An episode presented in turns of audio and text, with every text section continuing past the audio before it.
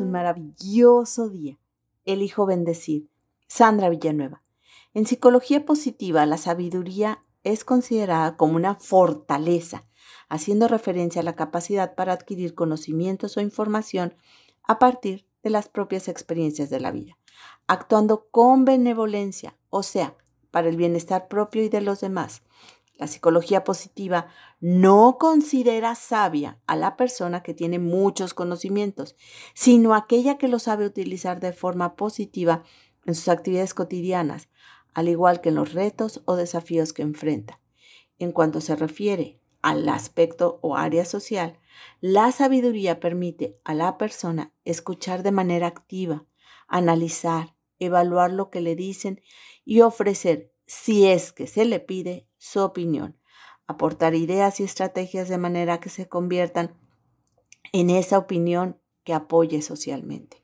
Cuando una persona enfrenta una adversidad y no sabe cómo afrontarla, quizás se sienta mal, confundida frente a las adversidades o los problemas y probablemente intente recurrir con alguien a quien considere sabio para pedir consejo, ayuda, orientación, por lo que la sabiduría tiene una función social muy importante. Lo contrario actuar de manera sabia sería mostrar intolerancia, odio, falta de empatía, causar guerras, imposición de creencias o ideas. Todo esto contribuye a hacer mal uso del conocimiento. Esto puede considerarse ser falto de sabiduría. Algunas de las características de una persona que actúa de forma sabia son tener un nivel alto de conocimiento. 2. Realizar asertivamente análisis, evaluación, juicios. 3. Tener la capacidad para discernir, analizar o aconsejar. 4. Tratar de manera asertiva o inteligente cuestiones delicadas y difíciles acerca de la conducta y del significado de la vida. 5. Buscar el bienestar de uno mismo y de los demás. 6 actuar de manera mesurada, responsable, empática. 7. Disfrutar la vida, manifestar alegría, esbozar sonrisas. 8. Mantener en equilibrio las relaciones intrapersonales e interpersonales. 9. Desarrollar la compasión por sí mismo y por los demás. La sabiduría resulta ser una habilidad y capacidad para enfrentar afrontar y superar experiencias difíciles, obstáculos o situaciones dolorosas, ya sean propias o de los demás.